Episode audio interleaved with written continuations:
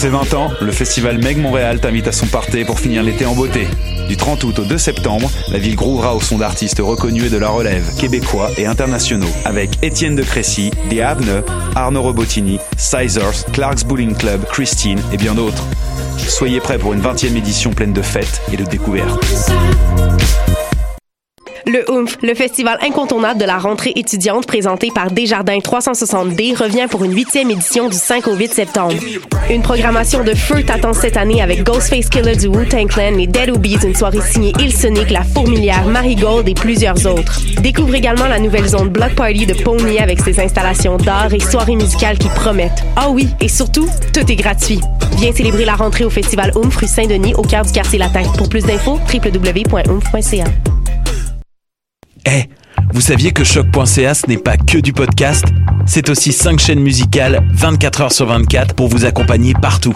Rock, indie pop, hip-hop, musique francophone et musique électronique en écoute gratuite et à volonté. Pour les découvrir, rendez-vous sur le site de choc.ca sur l'onglet chaîne musicale.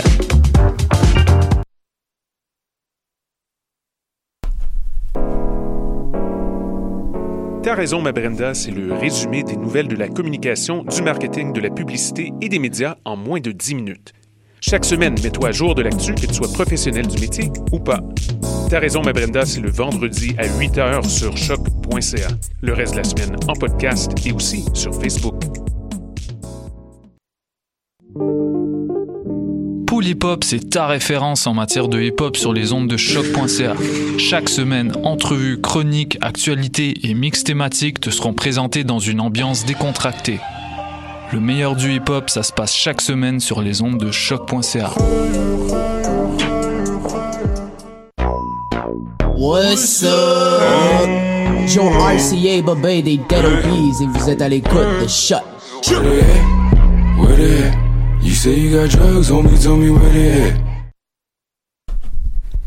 L'actualité prend jamais de vacances, c'est facile de manquer quelque chose. Par chance, on est là pour vous faire un recap.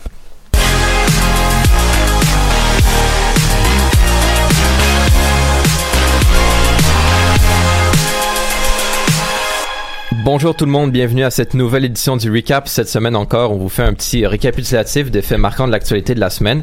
Aujourd'hui, je suis accompagné par Nicolas. Salut. Tim. Yo. Et Charles à la régie. Charles, je pense qu'il y a un piton pour ouvrir ton micro, tu peux parler? Ouais, j'avais pesé dessus. Bonjour, Florie. Bonjour, Charles. On a des sujets encore euh, très intéressants pour vous euh, en cette euh, édition du 25 août. On vous parle de l'embauche de Haley Wickenheiser dans la Ligue nationale de hockey, du recrutement de Gertrude Bourdon dans les rangs du Parti libéral et Maxime Bernier qui fait encore parler de lui. Là, attention à la maison. Tim, la semaine passée, il faisait une prédiction. Une première au recap, on s'en souvient. hein? Maxime Bernier avait soulevé la controverse avec ses critiques euh, du multiculturalisme et Tim, de, son grand, de sa grande sagesse, avait prédit que Maxime Bernier allait peut-être quitter le Parti conservateur parce qu'il n'était pas satisfait de la, direction que le parti prenait. Et là, coup de théâtre, Tim, t'as plus de détails pour nous.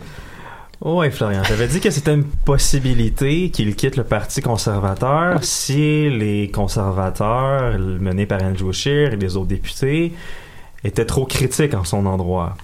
Mais il faut croire que c'était déjà le cas où, à tout le moins, Maxime Bernier trouvait que les conservateurs allaient pas dans la bonne direction parce qu'il a quitté le Parti conservateur du Canada pour essayer de fonder sa propre formation politique. Lors de ce point de presse de lundi, je crois, qui a expliqué sa décision, le a affirmé que le Parti conservateur canadien ne représente plus les idéaux et les valeurs fondamentales aux conservateurs. Donc on s'entend que lui considère que la formation des- du, du chef Andrew Scheer est probablement trop au centre à son goût. Selon une source qui a parlé au journal La Presse, M. Bernier aurait facilement les signatures et les coordonnées d'au moins 250 personnes pour enregistrer son nouveau parti auprès d'Élections Canada. Parce que c'est ce que Élection Élections Canada demande pour enregistrer une formation politique, c'est 250 euh, signatures et coordonnées pour prouver qu'on a une organisation, en parenthèse, solide. Bien que plusieurs personnes doutent de l'intérêt et de la stratégie du bouillant député, ce dernier souhaite tout de même laisser sa marque et rêve même d'imiter la montée spectaculaire d'un certain Emmanuel Macron, qui, lui, en France, fait un petit peu la même chose, était euh, désabusé des formations politiques, a créé son propre parti et est maintenant président de la République française. Mais c'est pas tout le monde qui voit ça de cette façon-là, parce que cette décision a été critiquée par à peu près tous les analystes politiques que j'ai pu lire, euh, tous les éditorialistes possibles et imaginables au Canada ont à tout le moins émis des réserves sur ce geste-là, parce que on voit surtout euh, un certain égoïsme, et pour pas utiliser une expression populaire, un power trip de M. Bernier dans ce geste euh, plutôt controversé. Ses anciens collègues en ont profité d'ailleurs pour tirer à boulet rouge sur le démissionnaire. On pense au chef Andrew Scheer qui a déclaré que M. Bernier avait le choix de travailler avec la formation conservatrice pour évincer Justin Trudeau du pouvoir ou de suivre ses propres intérêts. Et que visiblement, M. Bernier avait fait son choix. C'est pas y aller avec le dos à la cuillère. L'ancien premier ministre conservateur Stephen Harper a quant à lui déclaré que le député n'avait jamais accepté la courte défaite qu'il avait subie aux mains de l'actuel chef Andrew Scheer lors de, la course à la chefferie de 2017. Et on pense aussi au premier ministre ontarien Doug Ford et au chef des conservateurs albertains Jason Kenney qui ont eux appelé les forces conservatrices à l'unité et à bien sûr à l'appui de Andrew Scheer pour essayer de le moins diviser le vote possible. Parce que l'unité est souhaitée, puis elle est importante pour l'avenir. Parce que dans le cas contraire, les autres formations politiques, on pense surtout au parti au pouvoir, le Parti libéral de Justin Trudeau, qui est en chute libre dans les sondages, mais que si le vote conservateur se divise, les libéraux vont en profiter. Ça serait, ça serait, c'est un très mauvais calcul politique. On en avait parlé la, la semaine passée. C'est pas une bonne chose pour les conservateurs de voir possiblement le vote se diviser. D'un autre côté, c'est un avertissement aussi pour le Parti conservateur. Parce que quand on regarde la feuille de route des conservateurs, quand ils sont au pouvoir et qu'est-ce que Andrew Scheer veut faire, c'est le parti le plus à au Canada, c'est vrai, mais il essaie quand même de séduire les gens au centre. Quand on pense à pas trop être militaire, euh, on pense à justement l'opinion sur la diversité. C'est une opinion qui est quand même relativement au centre comparé aux propos de M. Bernier qui ont été critiqués dans sa formation. Et c'est malheureux à dire, mais c'est pas tout le monde chez les conservateurs qui sont d'accord avec cette direction-là. Il y a quand même plusieurs personnes qui pensent comme M. Bernier. Donc, ça serait quitte à déplaire à certaines personnes au centre, c'est une question à se poser pour le conservateur. Qu'est-ce qu'on fait? Est-ce qu'on plaît au centre un peu plus pour essayer d'avoir un plus grand vote populaire ou on plaît à notre, va- notre base pour essayer de limiter les dégâts? Je sais pas ce que vous en pensez, vous autres, les gars, mais je pense que les conservateurs ont vraiment des grosses questions à se poser. Monsieur Bernier a vraiment pas choisi le bon moment pour faire un tel geste. Euh, honnêtement, je vois mal comment ils vont pouvoir s'en sortir. Ouais. Puis là, d'après ce que tu dis, en plus, ça pourrait être peut-être le premier euh, qui va lancer un genre de mouvement euh, de, de, de, de- il va, peut-être avoir d'autres députés qui vont le suivre dans, dans, sa, dans sa quête, qui vont quitter le Parti conservateur pour aller rejoindre ses Ben, rangs. Possible, ça m'étonnerait, mais c'est tout de même une possibilité parce que Maxime Bernier était, parce qu'on le rappelle, pour la chefferie, c'était quand même assez serré. Là. Ouais. Andrew Scheer a gagné par moins de 5 points de pourcentage cette course à la chefferie-là. Donc, euh, il y avait, Monsieur Bernier avait beaucoup, beaucoup, beaucoup d'appui. C'est sûr que là, en plus, on est en plein caucus conservateur, en pleine convention. Donc, c'est sûr que les conservateurs vont essayer de montrer un visage uni. Mais quand la convention va être finie, quand Bernier va avoir un plan un peu plus précis dans quelques semaines, dans quelques mois, euh, si jamais Andrew Scheer fait quelques erreurs, s'il y a peut-être d'autres députés qui vont décider de suivre Maxime Bernier dans son aventure, et sans que ce soit des députés actuels, juste le fait a des gens dans la formation conservatrice, que ce soit des employés de comté, parce qu'on pense justement à Maxime Bernier dans son comté, que les électeurs ne sont pas nécessairement convaincus, mais les gens de son équipe dans son comté ont presque tous démissionné du Parti conservateur pour le suivre lui. Il en reste un. Donc, euh, ça, c'est le genre d'exemple qui peut donner que sans que l'organisation des conservateurs se sépare et suive Maxime Bernier, Maxime Bernier pourra aller chercher des appuis carrément populaires autres. Ouais. Et ça, c'est une, une, euh, une avenue qui devrait inquiéter les conservateurs. Nicolas, tu allais dire euh, quelque chose? Ben, Tim un peu, un peu résumé le, le point que je voulais parler tantôt. Euh, juste le fait que Maxime Bernier quitte en ce moment, c'est pas la meilleure chose qui arrive aux conservateurs. Et bon, c'est sûr que ça reste à voir, ça risque d'être 50-50 ceux qui vont rester, ceux des conservateurs, ceux qui vont s'en aller avec Maxime Bernier. Mais il va falloir Ah, faire attention. 50-50, c'est une catastrophe. C'est ça, Ça mais va être moins que il ça. va falloir Mais faire c'est 50-50, attention quand même du côté des conservateurs parce Ouais. que les erreurs vont être importantes. Ouais, non, c'est ça. Parce qu'on parle que, on en parlait avant le show de certaines études qui diraient que jusqu'à un cinquième des Un sur forces, cinq. cons- c'est ça, un cinquième des forces conservatrices songeraient fortement ou rejoindraient Maxime Bernier. Même ça, c'est une perte incroyable. C'est incroyable, c'est 20% de ta base. C'est c'est 20% de ton vote à toi.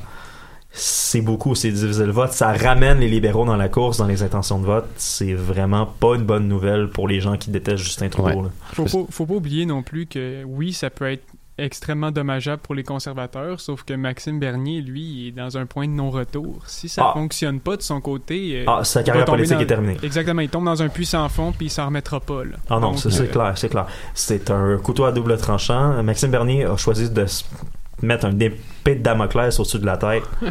Puis on va voir qu'est-ce qui va arriver, mais justement, on, je veux pas faire un autre parallèle avec nos, nos voisins américains, mais au début, début, début, on disait la même chose de Donald Trump, qui était juste là pour diviser, qui allait pas gagner, et on voit ce que ça donne aujourd'hui. Hein? Ouais.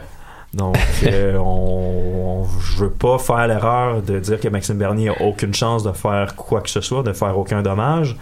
Je suis même, j'aime mieux être inquiet puis de me dire que ça va faire du dommage et que j'ai hâte de voir comment les conservateurs vont s'en sortir. Mais jusque-là, on n'a aucune idée, puis il va falloir attendre les prochaines semaines et les prochains Ouais, mois. exactement. On n'a sûrement pas fini d'en entendre parler. Parlant de sens du timing, on se rapproche un peu de chez nous. Maintenant, il y a la campagne qui est à peine lancée, puis on a déjà nos- notre lot de controverses. La première concerne euh, Gertrude Bourdon, euh, une candidate qui était très convoitée par les partis euh, qui sont maintenant en campagne électorale. Nick, t'as- Nicolas, tu as plus de Ouais, détails nous? il y a eu une controverse, mais je vais quand même euh, commencer par le commencement. Euh, cette semaine, ben, c'était le lancement officiel de la 42e campagne électorale de l'histoire euh, du Québec par le premier ministre du Québec, Philippe Couillard, ainsi que le, lieutenant-gouverneur euh, général du Québec, euh, Michel Doyon. Euh, depuis la fin 2017, pour le moment, c'est la coalition Avenir Québec qui domine les sondages pas mal tout le temps. Jeudi matin, le Centre hospitalier universitaire de Québec a annoncé la démission de la présidence de directrice générale Gertrude Bourdon et c'est là que ça a vraiment commencé. Euh, le lendemain, donc vendredi, l'ex-PDG du CHUC a annoncé sa candidature libérale en vue de prendre le cabinet de ministre de la Santé le 1er octobre prochain, si le Parti libéral, évidemment, est, est réélu. Euh, plusieurs rumeurs au cours des derniers jours envoyaient Gertrude Bourdon, comme tu parlais tantôt, il y a une controverse autour de ça, euh, avec la coalition Avenir Québec ou encore avec le Parti québécois. Mais avant même qu'elle quitte son poste au CHUC, elle était vue par plusieurs comme le successeur de Gaëtan Barrette au poste de ministère de la Santé. Euh, Gertrude Bourdon ben, va se présenter dans la circonscription de Jean Lesage qui porte présentement les couleurs libérales avec le député André Drolet. Ce dernier avait confirmé en février dernier qu'il ne solliciterait pas un quatrième mandat lors des élections du 1er octobre. Euh, pour sa part, euh, l'actuel ministre de la Santé, Gaétan Barrette, ben, il s'est trouvé un plan B. Euh, dans la journée de vendredi, le premier ministre Couillard a confirmé que Gaëtan Barrette a négocié son départ du ministère de la Santé en échange de la présidence du Conseil du Trésor si le PL- PLQ euh, est réélu. À défaut d'accueillir Gertrude Bourdon dans son parti, le chef euh, de la CAQ, François Legault, a ajouté l'ancienne présidente directrice générale de l'Agence de la santé et des services sociaux de Montréal, Danielle Mécan. Si Bourdon est le choix de Philippe Couillard en matière de, de, de, de futur ministre de la Santé, euh, ce serait pas surprenant de voir Daniel Mécan occuper le poste de cabinet si la CAQ est élue. L'ancienne PDG se présente quant à elle dans la circonscription de Sanguinet. Et pour revenir sur euh, la controverse là, que tu parlais tantôt, la presse a obtenu un échange de textos entre le directeur du cabinet de François Legault, Martin Koskinen, et l'ex-PDG du CHUC, le 16 août dernier, donc ça fait quand même déjà une semaine et demie, elle aurait eu un échange avec Koskinen sur les garanties financières d'un futur accord avec la CAQ. Elle, il cite et je dis je crois sincèrement que nous avons l'occasion de marquer l'histoire. Elle répond je le crois aussi. Cette dernière, malgré tout, aura fait le saut avec euh, le PLQ, mais ça vaut quand même la peine de se poser comme question euh, est-ce qu'il y avait eu un deal? Est-ce que finalement PLQ est arrivé dans le chemin et a fait ah, ben, on, on t'offre ça Puis Qu'est-ce que t'en penses? Ben, il y a deux choses. La première, c'est que quand les analystes politiques disent que Mme Bourdon a pas l'air d'avoir de conviction politique et qu'elle est plutôt opportuniste, euh, ça vient difficile de nier ça. De plus, eh bien, tous les gens qui critiquaient les centrales syndicales de faire un rapprochement entre la CAQ et les libéraux, ah ben, j'ai des petites nouvelles pour vous. hein. On voit que ben, c'est peut-être pas si fou que ça comme idée. Ouais. C'est ça.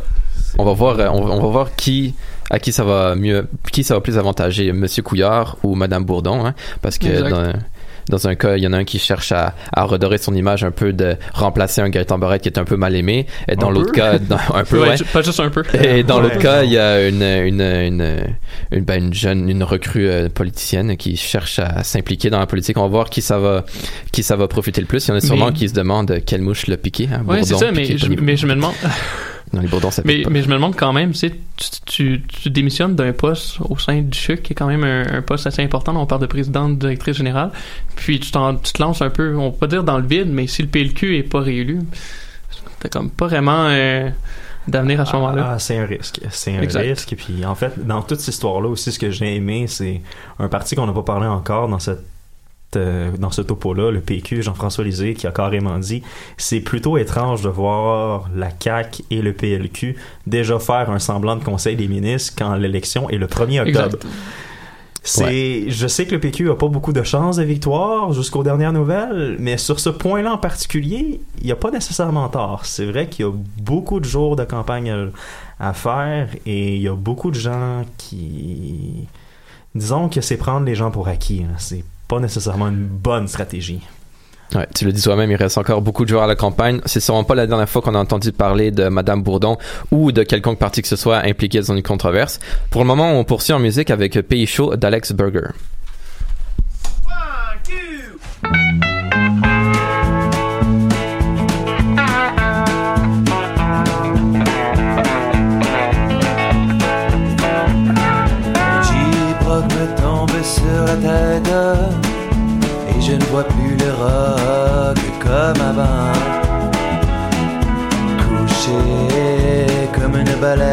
Échouée Sur une plage de plancher flottant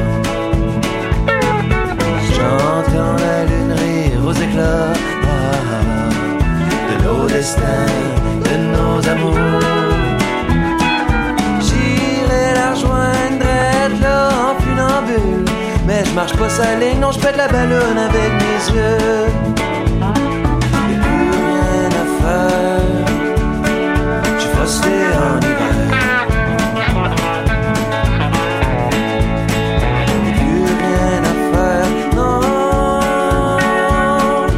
cherche des pays chauds d'un caisse de bière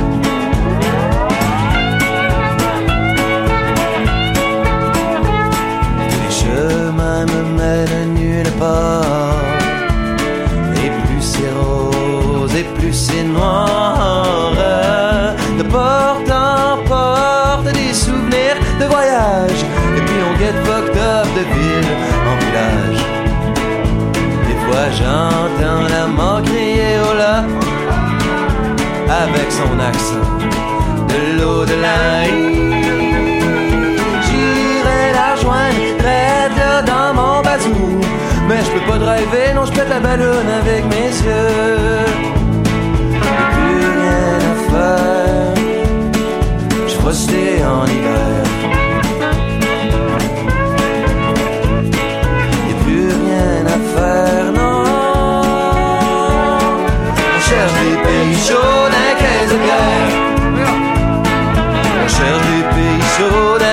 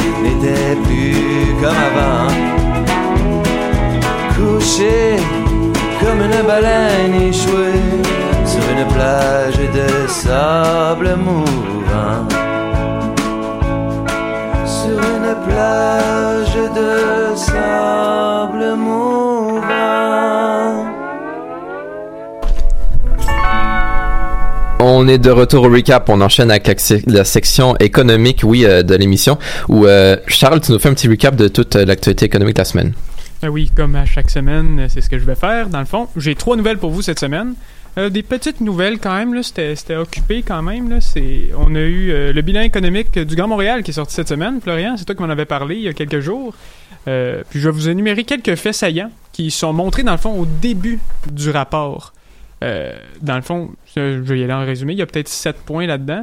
Euh, la population a atteint le 2 millions d'habitants et 1 million 35 900 d'entre eux occupent un emploi. Ça, c'est une approximation, je suppose. Une augmentation de 38 900 depuis 2016. Le taux de chômage, de son côté, est à son plus élevé depuis 30, euh, à son plus bas, pardon, depuis 30 ans dans la métropole, soit avec 8,2 13 milliards de dollars ont été injectés dans des projets de construction. Euh, je sais pas si c'est à voir avec euh, la construction qu'il y a- sur nos routes, mais en tout cas, c'est passé. Ouais, c'est-tu 13 milliards en cône ou en construction, genre? Parce que à Euh, date, c'est pas plus des cônes qu'on voit que de la construction, hein? C'est une blague. C'est de la construction, dans le fond, c'est surtout dans les domaines des industries, comme par exemple là-dedans, il y a 11,4 milliards de dollars qui ont été euh, injectés dans les services, dans les industries de services, dans le fond. Puis les autres 2 milliards ont été dans les industries de production. Ensuite, 16 524 permis de construction résidentielle ont été émis sur le territoire de Montréal en 2017 pour 2,6 milliards de dollars. C'est une hausse de 67% par rapport à 2016. C'est énorme. Et finalement, le salaire médian des Montréalais a augmenté de 3,5% ce qui est supérieur au taux d'inflation de 1,1 qui a été euh, au début de l'année, parce que la semaine dernière, je vous disais que maintenant, il est à 3 là, donc euh, Mhm. intéressant. Euh, mais c'est le salaire médian a augmenté. Mais c'est quoi le salaire médian au juste? Le salaire médian, dans le fond, tu as la moyenne. Non, non, non, non, je sais. C'est quoi le chiffre? Euh, ah, je l'ai pas ici malheureusement, Ah, je l'ai pas noté. Euh, dans le fond, il a juste dit qu'il avait augmenté. Je voulais y aller vraiment brièvement. Désolé pour ça, c'est ma faute. Euh, je pourrais vous regarder ça par exemple pendant la pause, puis je vais vous donner ça en revenant justement à la prochaine pause musicale. Euh, donc c'est ça, c'était tout pour euh, ce qui est du bilan économique. Euh, revirement de situation finalement avec Elon Musk aussi la semaine dernière, on en parlait, Tim, euh, où il y a peut-être deux semaines. Ouais, deux, trois semaines. Ouais, ouais. Mais, je sais qu'on en a parlé, là, ouais. Ouais, dans le fond, le boss de la compagnie de voitures électriques que l'on connaît tous a annoncé qu'il allait finalement rester en bourse après avoir annoncé Oh qu'il souhaitait retirer l'entreprise de la cote. Euh, il a avoué avoir parlé avec des spécialistes et qu'ils ont ensemble déterminé qu'il s'agissait de la meilleure solution pour la compagnie. Euh, ouais, pour la compagnie, oui, mais vous vous rappelez de ma chronique, right? J'avais dit que les autorités financières allaient regarder ce dossier-là de manière très, très, très serrée et que s'ils changeaient de plan, ils risquaient de se faire arrêter et accusés de délit d'initié et de fraude. Ouais, sauf que toutefois, euh, l'action est en baisse depuis le 7 août. Elle a baissé de 20%. Elle est à 380 et peut-être rendue à l'entour de 320 dollars. Donc euh, ça l'a beaucoup baissé, ce qui pourrait peut-être euh, faire reculer un peu justement les personnes dont tu parles d'aller investiguer ça, peut-être de l'accuser parce que c'est vrai qu'il a manipulé un peu la bourse avec ses déclarations, puis quand il a vu que ça marchait pas, ben ah, on se retire de ça. Ouais. Donc, euh, j'ai hâte de voir. Ouais, c'est très curieux.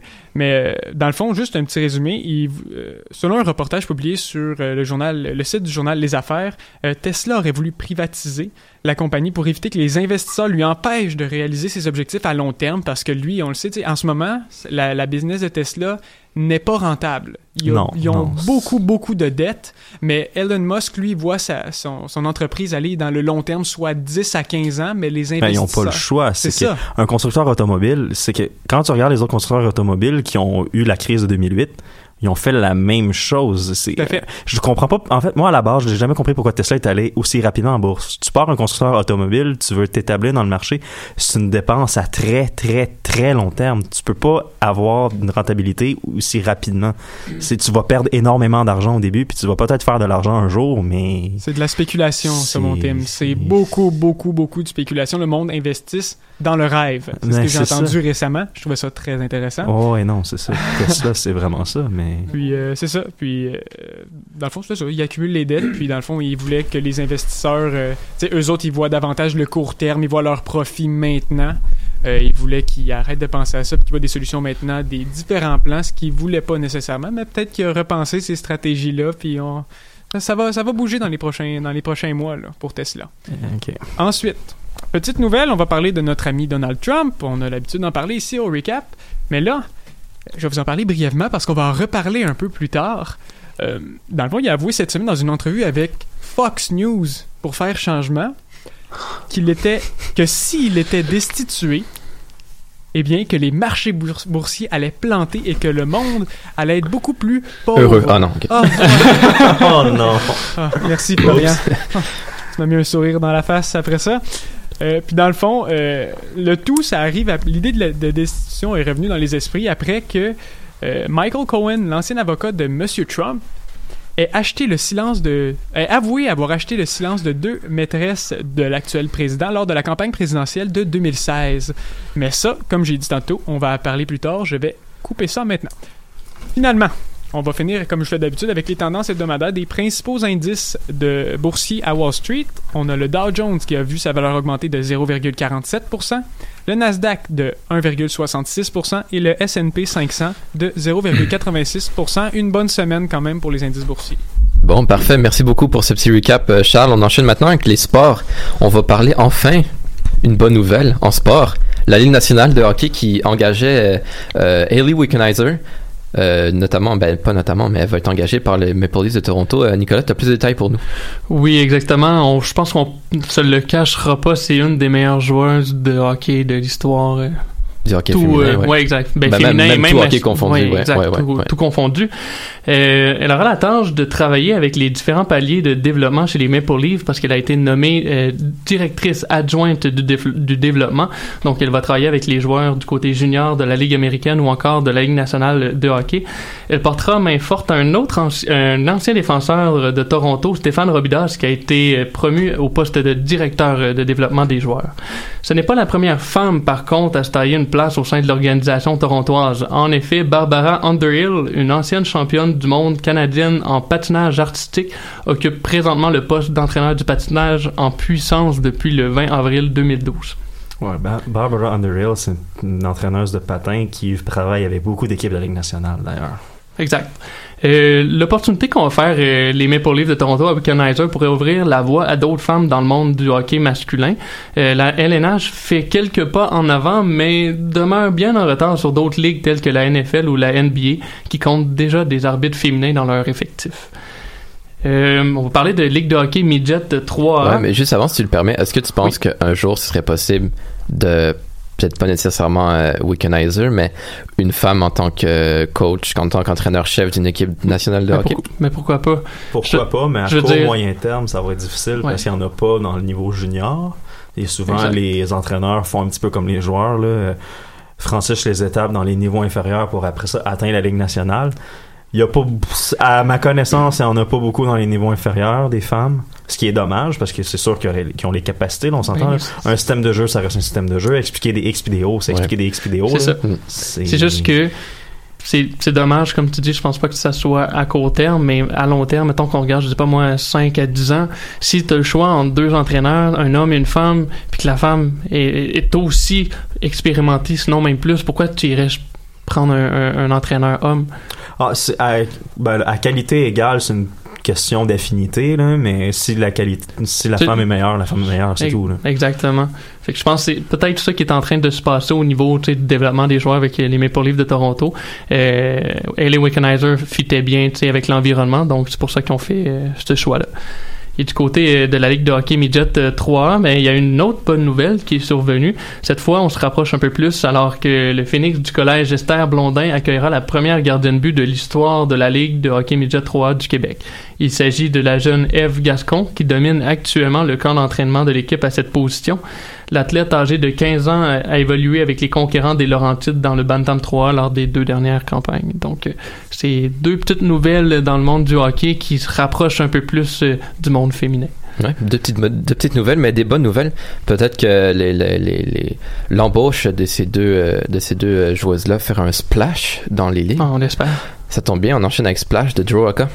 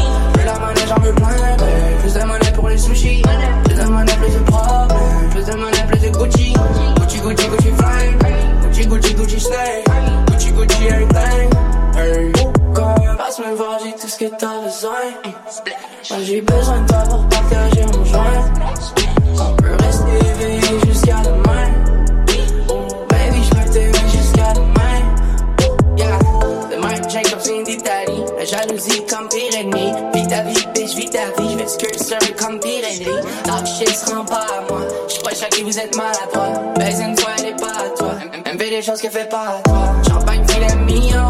La stash habillon. J'suis avec la fille qui te dit non. Fashion queen Céline Dion. J'suis le roi, appelez-moi Louis. J'ai mis mon salaire dans un Louis. Toi, ta carrière est dans l'oubli. Hey, girl, passe me voir, j'ai tout ce que t'as besoin. Moi j'ai besoin de toi pour partager mon joint. On peut rester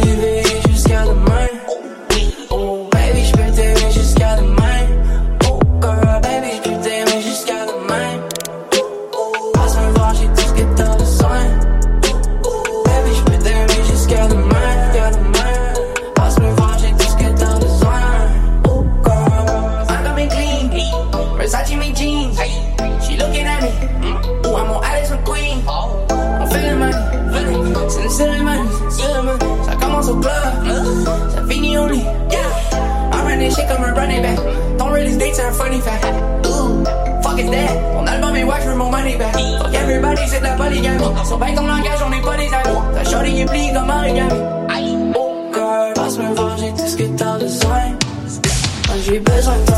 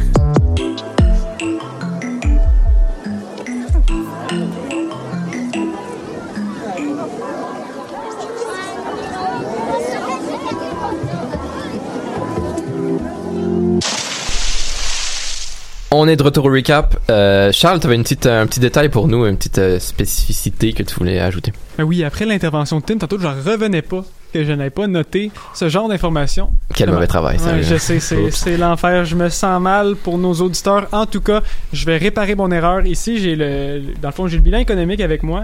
Euh, je vais vous le lire. Le, le salaire est passé d'une médiane de 744,48$ par semaine en 2016 à 770$ en 2017.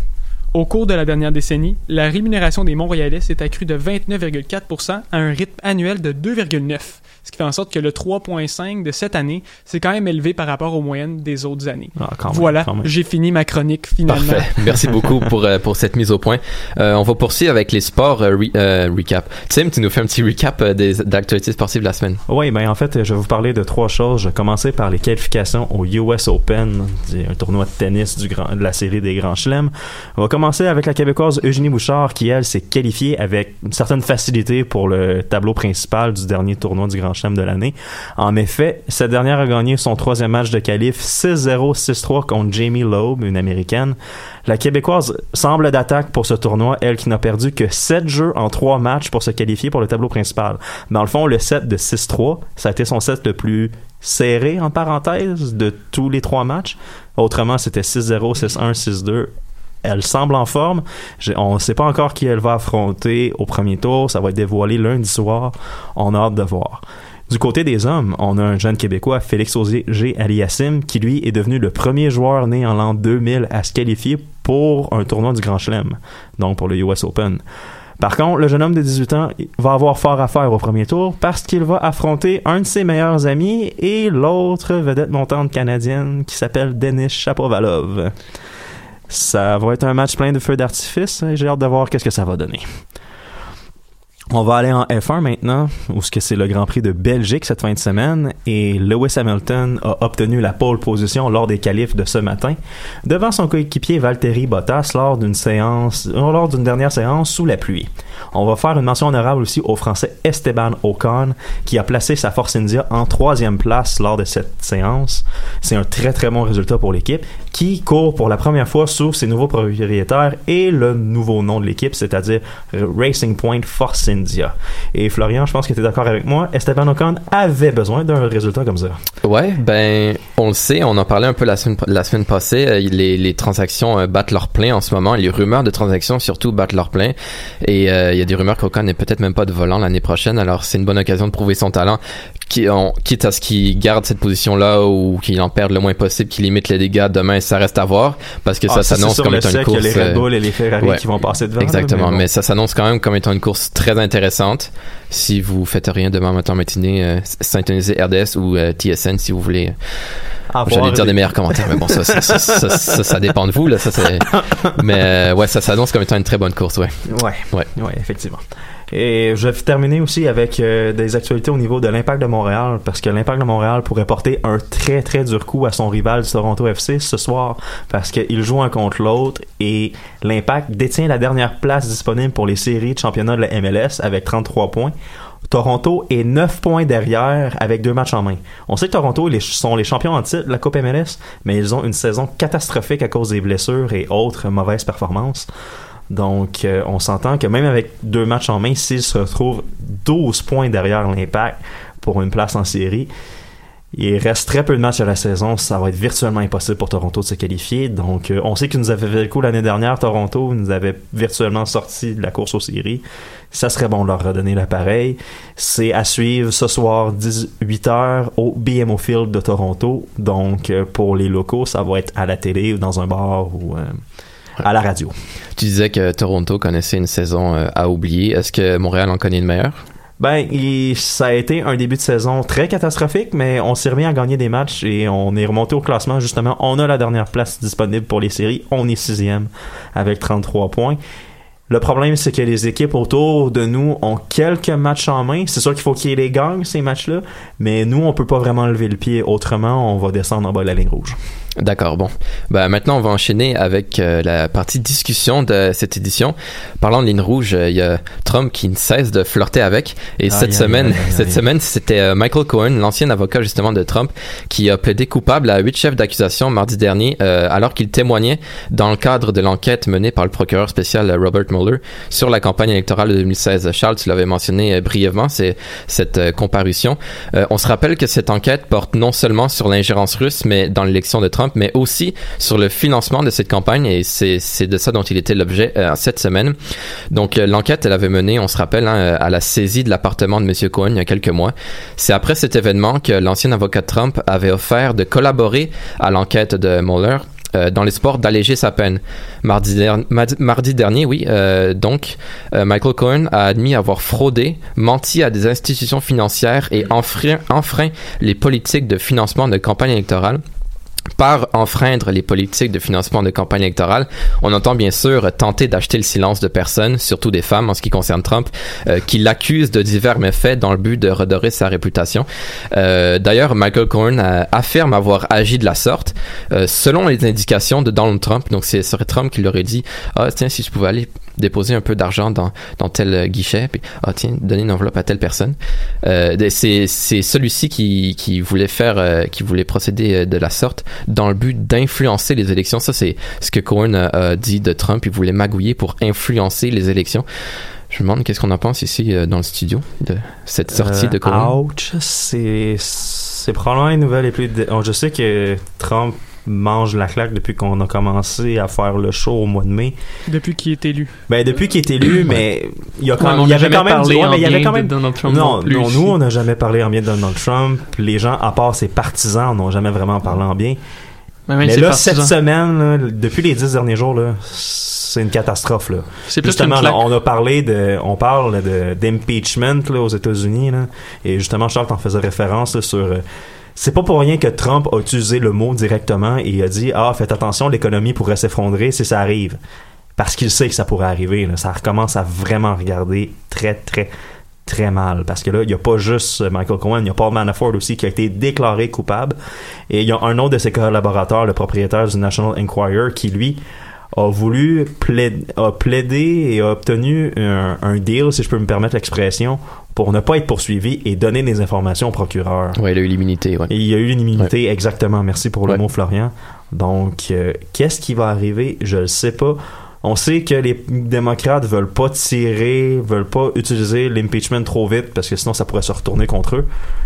Mais un jour, la soupe va être très chaude pour Donald Trump. Puis présentement, dans l'histoire des États-Unis, il y a eu deux mentions d'impeachment assez célèbres. On a eu celle avec Bill Clinton sur son scandale sexuel avec Monica Lewinsky. Ça n'a pas fonctionné parce que ça a été utilisé trop rapidement. Mais là, dans le cas de Trump, je pense que ça se rapproche plus du cas à Robert Nick, à Richard. Richard Ouais. Nixon, pardon, lors du Watergate dans les années 70, où ce que on avait essayé de le faire. Nixon avait tout fait pour éviter ça, mais au final, il avait été obligé de démissionner en disgrâce avant que ça arrive. Honnêtement, avec ce qu'on entend sur Trump, je pense qu'on se dirige plus vers une conclusion comme ça. J'ai hâte de voir. J'ai hâte de voir les élections mi-mandat aussi, voir qu'est-ce que la population en pense. Mais ça va être intéressant à suivre. Ouais, l'étau qui semble se resserrer autour de Trump. Euh, Charles, est-ce que tu penses qu'il va finir l'année en tant que président? C'est une excellente question parce que la destitution, quand même, c'est un processus qui est extrêmement rigoureux. Et c'est très long. C'est très long. Puis présentement, il y a une bonne majorité des républicains qui sont euh, dans les sénateurs là, en ce moment. Donc, euh, Oh, ouais, non, c'est ça ça. va être très difficile pour. Ça, ça dépend vraiment de ce qui sort en Ça tant va que être- nouvelle, si ça l'affecte autant démocrates que républicains. Parce ça que va dépendre des élections mi-mandat aussi. C'est ça. Parce que pour le moment, je suis pas mal sûr que les, les républicains vont continuer de backer. euh, Ouais, non, mais en fait, pour répondre à ta question, finir l'année, c'est presque certain vu la longueur des procédures. Tout à fait.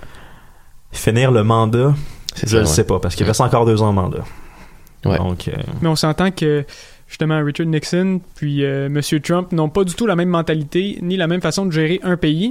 Sûrement que Trump et je vais excusez-moi là si j'ai l'air de porter des jugements et sa tête dure vont sûrement euh, moins reculer vont, vont pas reculer de la même façon que Ah, Nixon sûr l'a fait. là. Nixon, va- Nixon a démissionné. Je m'attends pas à ce que Trump démissionne. Vraiment pas. C'est c'est sûr et certain qu'il démissionne pas. Mais non, c'est ça. Donc, on, on va voir ce que ça va donner. Ouais, mais là, euh, il y a certains qu'on qu'on dirait qu'ils avaient peur de parler contre Trump, puis là, on dirait que dans les derniers mois, les langues ont, l'air de se délier. Il y a des livres qui sortent à droite, à gauche, des enregistrements, des, des, des articles. On dirait que plus personne n'a vraiment peur de, de parler contre Trump. hein. Mais aussitôt que quelqu'un. c'est Je, le- je vais faire une référence au mouvement MeToo, par exemple.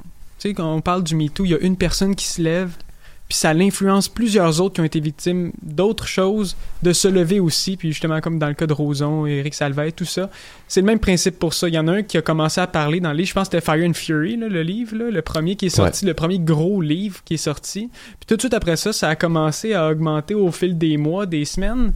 Puis c'est ça, dans le fond, ma comparaison, c'est vraiment que ça va continuer d'augmenter selon moi jusqu'à temps que des plus grosses Mais nouvelles Ce qui est particulièrement in- inquiétant, j'ai le goût de dire, dans toutes cette- ces situations-là, c'est que il y a six mois, Trump disait que les choses qui se produisent présentement, c'est des théories du complot et que ça allait jamais arriver et que les gens disaient des fake news. Mais six mois plus tard, ça arrive, les gens sont condamnés.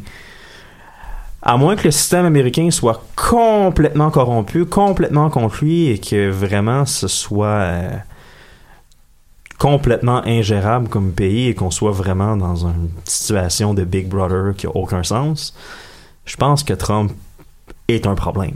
Ouais, puis ça, il s'arrange pas pour euh, pas avoir l'air suspect. Hein. Exactement. On voit, euh, je pense que c'était jeudi à 1h du matin, il tweetait « Ah non, c'est une chasse aux sorcières, il y a pas de collision. » Michael Cohen est un mauvais C'est avocat, ça. engagez-le À pas. 1h du matin, donc Ouais, euh, c'est un mauvais avocat on dirait que ça qui est lui donne de la l'insomnie. pour toi, mon ami. Ouais, bravo. Et ouais, exactement. Il y a, il y a, il y a une, un an, il disait ah oui, je, prends- je prendrais une balle pour Trump. Puis là, il, il commence à, à vendre la mèche un peu.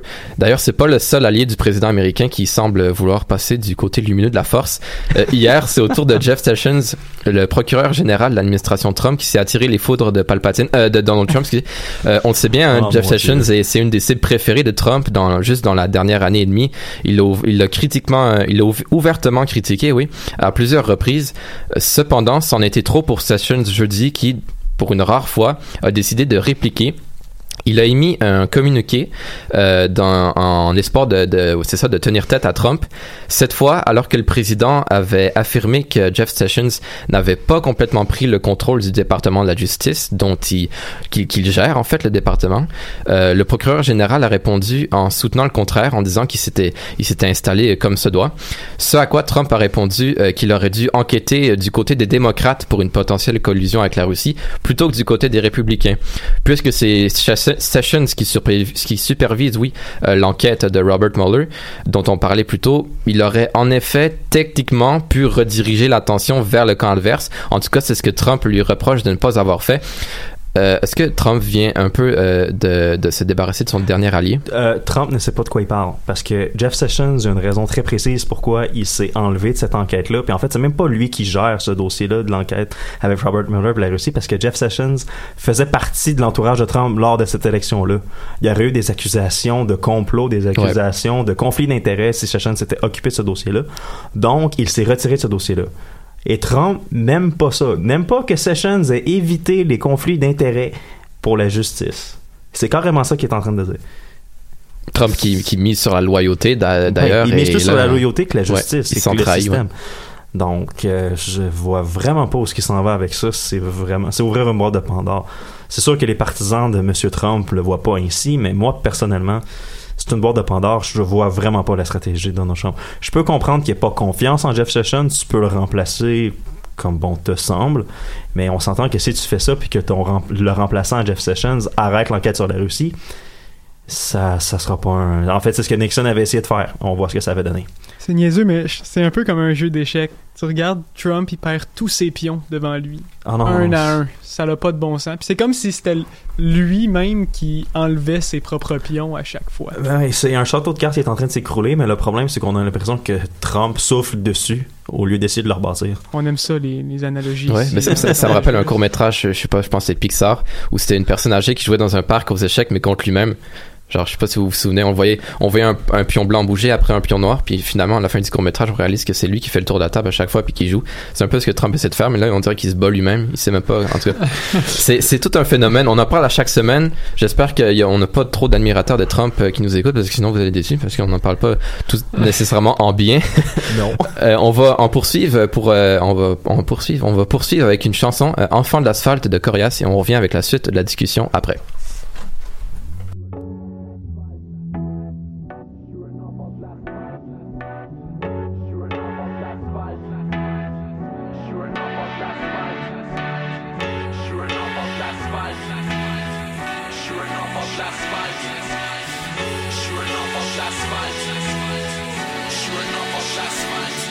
Je fais la narration de ma vie par-dessus des airs de violon. Salutations, c'est coriace, live des bas-fonds autour de ma tête. Y a de la neige, un désert de flocons. Mais je rentre mon crâne dans mon capuchon, puis charle le cordon. Je plains les puritains qui mènent un lifestyle de mormons. Comme celles qui prennent le gage de leur collège pour une paire de totons. Ceux qui pensent que devenir un pays c'est un vieux rêve de colon. J'irai pas sitôt à l'abattoir, j'ai une tête de cochon. Je me contredis, je suis éduqué, mais j'ai pas pris le temps d'étudier. J'utilise beaucoup trop d'anglicisme sur le régulier. Tu veux que ton fils devienne un médecin ou un ingénieur? Y arrive quoi si ton fils aime le dessin, fait plein Un incompris qui sent comme un crétin à l'intérieur. Qui pense que l'idée de son père du destin est bien meilleure. Il se fait demander pourquoi il est pas comme son frère. Il se fout les profs, il coule les poches, son école secondaire. Il joue les toffs, mais sous l'écorce, y a un gars qui est pas fier. Il voudrait tellement pouvoir porter les bottes de son père. C'est pour les gens bizarres qui portent des plumes jusqu'aux jocks en sport études. Ou ceux qui adorent la solitude, un soir prennent leur char et fugue. C'est pour ceux qui ont des vies monotones, qui voudraient partir loin. Qui cherchent encore leur place, veulent se sentir bien. Ma soeur est partie dans l'Ouest canadien. Dans ses poches, elle a rien, puis je sais pas quand est-ce qu'elle revient. Trouve que le monde est plate, bien temps on dégage. J'ai envie de faire du pouce de Québec à Montréal. Pour ceux qui prennent la route seul avec un backpack. La tête dans les étoiles, les deux pieds sur l'asphalte. Je trouve que le monde est plate, bien temps on dégage. J'ai envie de faire du pouce de Québec à Montréal. Pour ceux qui prennent la route seul avec un backpack. La tête dans les étoiles, je suis un enfant de l'asphalte. Indépendance en référendum, comme un descendant de René Lévesque, je veux être un grand homme. J'ai marché des chemins sanglants qui ont taché mes Nike. C'est peu tes whisky comme autant des desperados puis des croque-morts. Si Dieu existe, un salaud qui rit notre sort. La rue, c'est les apparts, crado puis les gars. Les choix de carrière, et de la ou escorte mall. Ceux qui portent les cravates et les costards, c'est les mêmes qui font faire une balade dans un coffre de char. Je le fais encore pour ceux qui achètent des bières à l'unité. Les mères sont monoparentales, les kids sans père sont humiliés. Je suis comme un pont entre les geeks et les taulards, entre les Beatles et Mozart, entre le street et les beaux-arts. Je veux vivre de mes pauvres mais ma vie c'est pas la grosse classe. Je veux juste pas me lever pour me dire qu'il est trop tard. Dormir sur le trottoir toutes les nuits comme un clochard, comme pris dans un cauchemar, à freeze comme au pôle Nord. C'est pour ceux qui crèvent puis qui marchent dans la braise, jusqu'aux Esquimaux qui gèlent avec la face dans la neige. Je me lève comme un peuple après 100 ans de massacre, puis je fais entendre ma voix pour les enfants de la trouve le monde est plate, temps on dégage. J'ai envie de faire du pouce de Québec à Montréal. Pour ceux qui prennent la route seul avec un backpack, la tête dans les étoiles, les deux pieds sur l'asphalte. Le monde est plate, temps on dégage. J'ai envie de faire du pouce de Québec à Montréal. Pour ceux qui prennent la route seul avec un backpack, la tête dans les étoiles, je suis un enfant de. L'asphalte.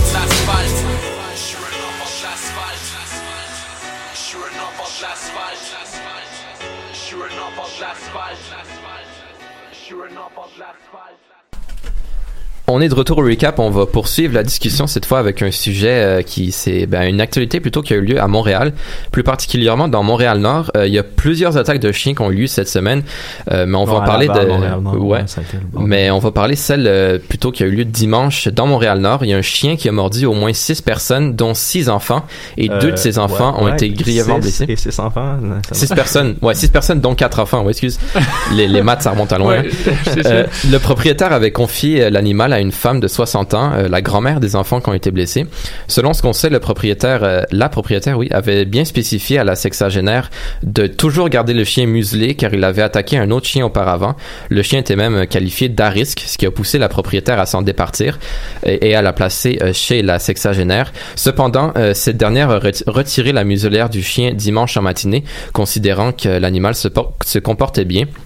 C'est plus tard dans la journée euh, qu'il a attaqué une fillette de 4 ans à la tête. La grand-mère a voulu emmener l'enfant blessé à l'hôpital, mais elle a enfermé le chien dans une pièce avec trois autres enfants, sachant bien que la bête était pourtant dangereuse. Le chien s'est ensuite libéré, il a attaqué les enfants et il les a lâchés seulement quand un voisin euh, qui a entendu du bruit euh, s'est pointé et a asséné des plusieurs coups de pelle au chien. Ça a pourtant pas arrêté le chien qui s'est mis à chasser les autres victimes comme si c'était un prédateur après une proie, selon les témoignages de la police. Il aura fallu à trois hommes pour arrêter euh, la furie euh, du chien avant que la police n'arrive. Il y a heureusement eu une enquête après cette attaque, une attaque de l'ampleur, euh, une chance qu'il y en a une. Selon cette enquête, des accusations de négligence criminelle pourraient être déposées dans l'affaire. D'une part contre la propriétaire du chien qui n'aurait pas dû confier l'animal à la sexagénaire en vertu de la loi. Selon la loi, elle aurait dû le mettre dans un refuge si c'est un animal à risque. D'autre part, contre la grand-mère des enfants pour avoir retiré la, muse- la muselière au, au chien, sachant très bien qu'il était dangereux. Fait intéressant, euh, un test d'ADN a révélé que le chien n'était pas un pitbull. Il s'agirait plutôt d'un mélange entre un bulldog, un Boston Terrier, un Staffordshire Terrier américain et un boxer. Donc malgré que l'attaque était qualifiée d'attaque de, bull- de, de pitbull dans l'actualité, c'est pas le cas. Autour de la table, quelle réaction là? Ben, c'est un gros mélange. là. Euh, ben, en fait, euh, la propriétaire, oui, ok, je peux voir les accusations de négligence vu que ça n'a pas été le bon geste qui a été posé.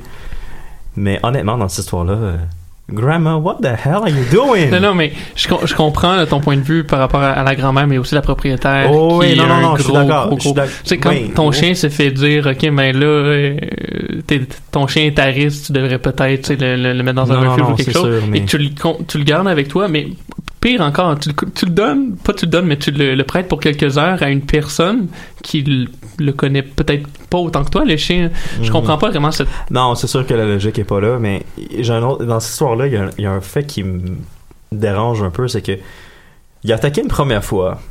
Ok, fine, tu sais, mais dans tout ça, à la base, il a attaqué l'enfant, la, la jeune fille de 4 ans. Tu vas aller à l'hôpital avec la jeune fille, aucun problème, mais en fait, c'est un peu ça qu'il faut que tu fasses. Mais j'ai deux questions dans, tout- à- dans la suite des événements. Est-ce qu'il y avait d'autres adultes avec les enfants qui ont été attaqués? J'ose espérer que oui. Euh, elle était toute seule, euh, la grand-mère était toute seule avec donc les elle enfants a moment de l'attaque. laissé des enfants en bas âge tout seul. Ouais.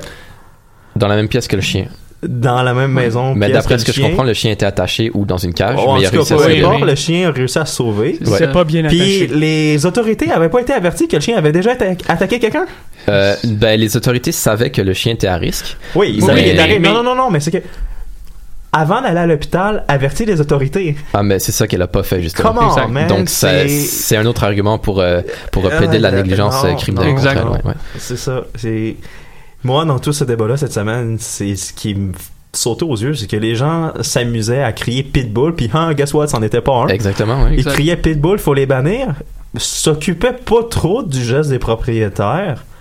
Euh, oh, non, s'il vous plaît. Allô, la responsabilité humaine à quelque part, ça existe? Un chien, c'est comme un humain dans un sens, parce que les deux se font socialiser d'une manière. C'est comme c'est ça qui détermine après ça quel comportement ils vont avoir. Ah, c'est sûr, c'est sûr qu'il y a C'est- tout ce débat-là aussi. là. Parce que là, on n'arrête pas de mettre le blâme sur les chiens, les chiens, les chiens. J'ai regardé le journal de Montréal hier. La Ah, mais le journal de Montréal? Un chien, Ah. c'est c'est quoi un chien affamé, un chien enragé? C'était ça, la- la- Ouais, sur ouais, la ouais. couverture. là, on accuse des chiens. tandis- En fait, c'est les maîtres qui ne font Mais- pas leur travail, puis les, autres, les autorités qui confient des chiens comme ça à des gens qui n'ont pas nécessairement les ressources pour s'en occuper. C'est des chiens qui, à la base, sont à risque parce qu'ils sont plus forts physiquement, ils ont, une- ils ont des dents, on va dire, qui sont solides. là. Ça, ça fait mal se faire mordre par un chien de même. Ça peut tuer des gens. Donc pourquoi Ben, est-ce qu'on les surtout met une toujours... fillette de 4 ans, là, je veux dire, euh, c'est c'est- pas gros une fillette de 4 ans, là, puis c'est t'as un chien, c'est un, mélange de bulldog. Ouais, de Ah, le, le chien était probablement aussi gros que la fiette. C'est- Il faisait Ben, 31 c'est ça, kilos, là. 70 livres qu'il faisait Ben, le chien. c'est- Il a, fallu, il a Ah, fallu oui. trois personnes pour Ouais, l'immobiliser. hein, 70 donc, euh, kilos, ouais. Puis, que des coups de pelle n'ont pas su- Ouais. suffi pour euh, stopper le Ouais. chien. Donc j'imagine que c'est un gros spécimen. Non, ouais, sûrement. Mais c'est ça, c'est. On entend, tout le, on entend tout le temps attaque de pitbull, attaque de pitbull. Mais là, c'en est pas un. Ouais, mais c'est, c'est- ça, c'est la preuve que ça fonctionnerait pas, un- un- bannir les pitbulls, parce que les gens ne savent pas c'est quoi un fucking pitbull, désolé, là, mais. Mais non, mais c'est c'est surtout aussi que des fois, il y a des mélanges Mais oui. entre les ça, races. donc, c'est- qu'est-ce qui est un. c'est- Est-ce que quand c'est un mélange rendu loin, est-ce qu'on va quand même dire que c'est un pitbull ou Ah c'est non, juste c'est un, ça, c'est que un là- mélange? c'est C'est pas, c'est pas seulement les pitbulls non plus Non, non, c'est pas juste les pitbulls. Non, non, un, un petit, un petit chihuahua peut aussi mordre N'importe quel chien peut mordre, c'est juste Mm. que les dommages sont différents Ouais. dépendamment de la grosseur et du type de chien. On va placer le blâme sur quelqu'un d'autre que le chien, de toute manière. C'est toujours mais, comme ça que ça Mais finit. quand même, est-ce qu'on peut soulever comme question que est-ce qu'il faudrait avoir un permis pour avoir des chiens? Euh, ben, à toute mon information, oui. Je, je crois que oui. là. Je pense que ça serait, ça serait logique parce que c'est pas juste cet été, c'est l'été passé aussi, puis c'est, ça, ça remonte à plusieurs années. C'est pas Ah, nouveau c'est- ce problème-là. a- C'est pas la faute des chiens, tu sais, la, la population arrête pas de dire, ah, faudrait bannir les pitbulls comme tu dis, mais c'est, les maîtres qui, qui, on va dire, transforment En Ontario, ils en- l'ont fait, puis les statistiques prouvent que, ben, c'est sûr qu'il y a moins d'attaques de pitbull. Moi, da, ils les ont bannis. Mais les attaques de chiens, les hôpitaux en traitent autant. Donc, Ouais. C'est juste une autre race qui, Ben, qui, c'est qui vient d'autres races. fausser les statistiques un peu. De- Ben, c'est d'autres races. Puis, Ouais. à de- les dangers sont peut-être à degré variable. Ok, fin, mais il y a quand même autant d'attaques de chiens, donc ça vaut pas les- la peine. Les attaques de coyotes qu'il y a eu cet été, je veux dire, je peux comprendre un peu parce qu'un coyote, c'est un animal sauvage qui veut se nourrir, mais ouais, un, un ouais. chien, et les gens, et encore chien, là, faut et encore ça, une là. fois, pour les attaques de coyotes, ben, il y avait des gens qui, qui faisaient n'importe quoi. Tu nourris des coyotes dans ton quartier. Ben oui, bravo. Ça, c'est une Ouais. belle logique. Ouais, donc euh, ben, c'est ça. C'est la- on y a eu, je pense, trois attaques juste cette semaine, donc ça va probablement relancer le débat. Euh, on va On souhaite garder. bon courage à Valérie Plante. Ouais, exactement. oui. On se souvient que c'était un enjeu électoral pendant la campagne, euh, pendant les municipales de l'année dernière. Sur ça, c'est ce qui conclut euh, cette édition du recap. On vous souhaite une bonne semaine. D'ici là, si vous avez peur de manquer quelque chose, ben faites-vous en pas parce que la semaine prochaine, on est là pour vous faire un autre recap, même heure, même poste.